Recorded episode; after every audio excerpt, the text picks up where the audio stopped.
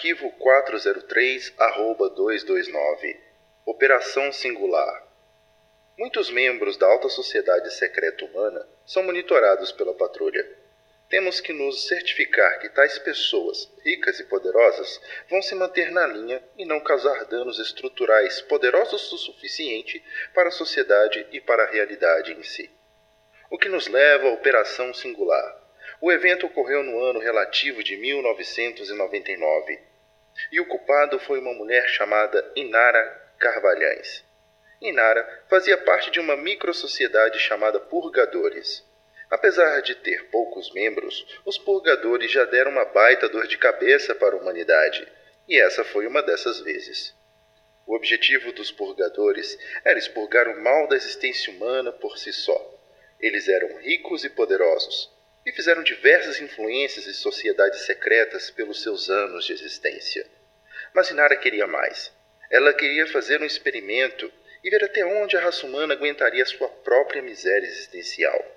Então, ela desenvolveu a singularidade cibernética e fez um chamado da Operação Singular, soltando diversas máquinas por todo o globo, causando uma confusão generalizada. Nada fez tudo pegar fogo.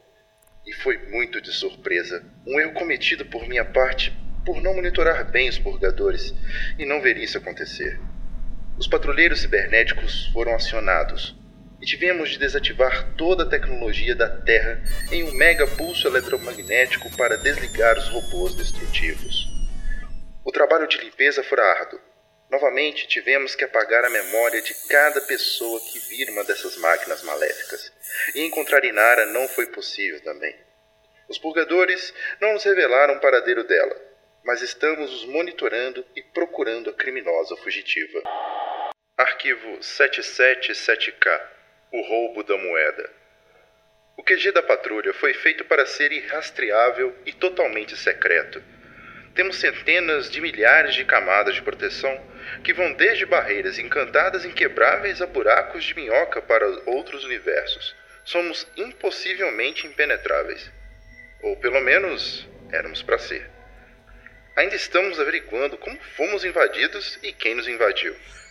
Eu, como superintendente, estou pessoalmente afetado, e o conselho está no meu pescoço, tal qual a floresta de 2032 no Saara.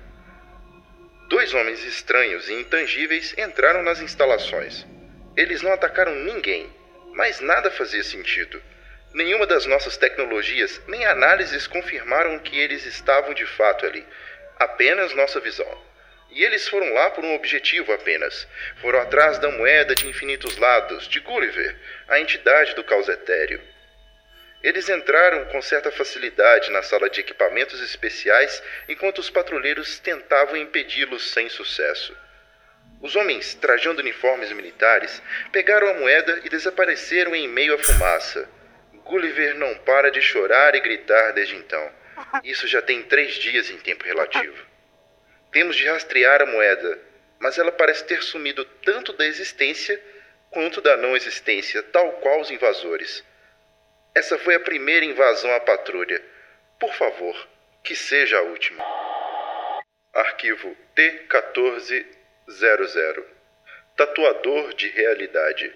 Os super-humanos estão aí, seja por anomalias no espectro do real, seja por super tecnologias ganhas, Seja por qualquer motivo, eles existem. Alguns estão presos nos domínios da patrulha por motivos óbvios, já outros vivem em sociedade sem problema algum. Um dos primeiros casos que lidei quando me tornei superintendente foi o de Marco Rocha, um tatuador brasileiro do lado oeste capixaba. O conheci no ano relativo de 2012 e suas tatuagens eram um sucesso na região. Mas o que Marco não sabia era que suas tatuagens tinham certas propriedades que não eram do nosso mundo.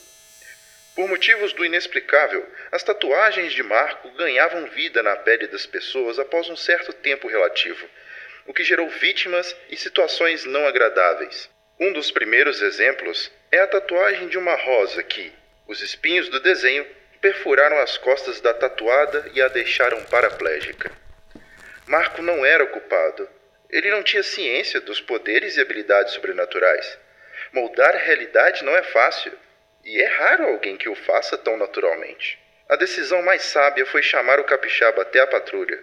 Claro, inicialmente não ao QG principal, mas a outro de fachada e explicar a situação. Hoje, após 20 anos de treinamento e serviço em tempo relativo, marca um excelente patrulheiro.